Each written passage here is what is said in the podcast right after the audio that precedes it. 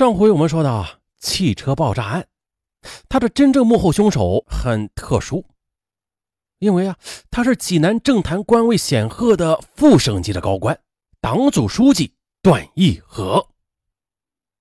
而段义和为什么要制造一起惊天动地的汽车爆炸案？这还要从他和刘海平的孽缘说起。段义和是一九四六年一月出生于山东齐河县。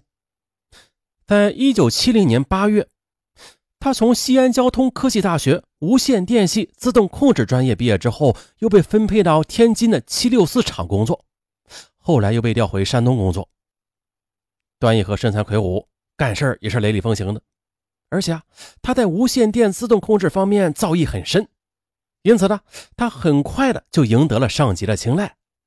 就在被提拔为山东省委组织部知识分子工作处的处长之后，从此在政坛上那是平步青云。到了一九九三年，段义和又被任命为山东省电子工业局的党委书记、副局长。在电子工业局任职的四年里，一九九四年二月，段义和又被安排到了山东聊城挂职地委副书记一年。段义和的仕途可以用一帆风顺来概括，啊，从副处晋升到副省级，他用了十七年的时间。在段义和的家乡山东省齐河县，他的威望是很高的。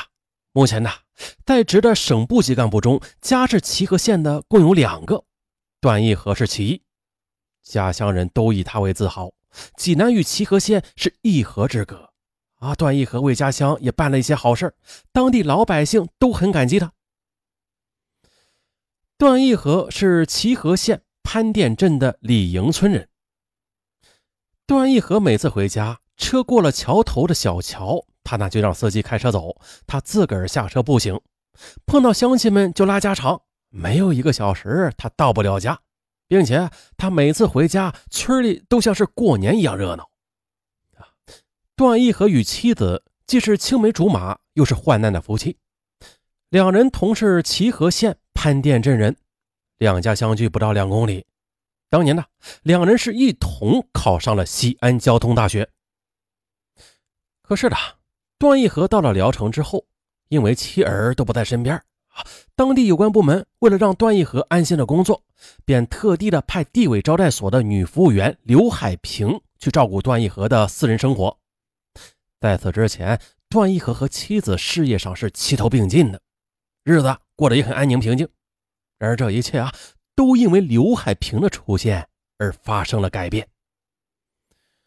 时年十八岁的刘海平是出生于一九七六年七月十四日。虽然他是山东聊城的一个农家的孩子，但是他出落的很是俊俏。高考落榜之后，身高一点六五米，浑身跳动着美丽和灵气的刘海平便被聊城地委招待所给录用了。他也成为了地委招待所的一块美人招牌，被安排到段义和家里照顾他的生活后，刘海平又发现段义和比他大了足足三十岁，但是呢，他在工作中却表现出来的胆略和智慧，还深深的吸引了他。少女心中那根琴弦便被悄悄的嘣拨动了。好，前面有些声音是尚文很久之前录的，所以说录的不好。前面尚文呢又重新录了一下，但是因为时间原因呢，下边还是以前录的啊，没有更改。大家呢如果听的，哎呦这个味道怎么变了，也不要惊慌，因为它是两个时间段录的，所以感觉也不一样。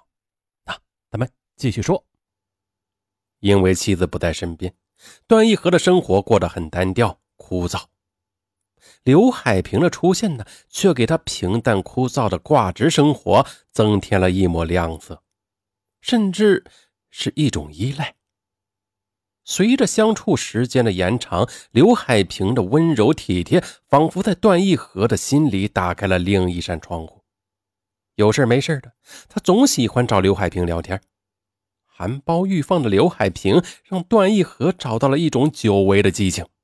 正当壮年的他显然难以抵挡他的诱惑，两人情思骚动，很快的发展到了有了性关系。在刘海平年轻的身体上，段义和体会到了一种在妻子那里从未得到的快乐。一年挂职期结束后，段义和回到济南，继续到山东电子工业局任职。当然了，他也利用职权将刘海平安排到了济南市人大招待所工作。从此，两人开始了长达十三年的权色交易。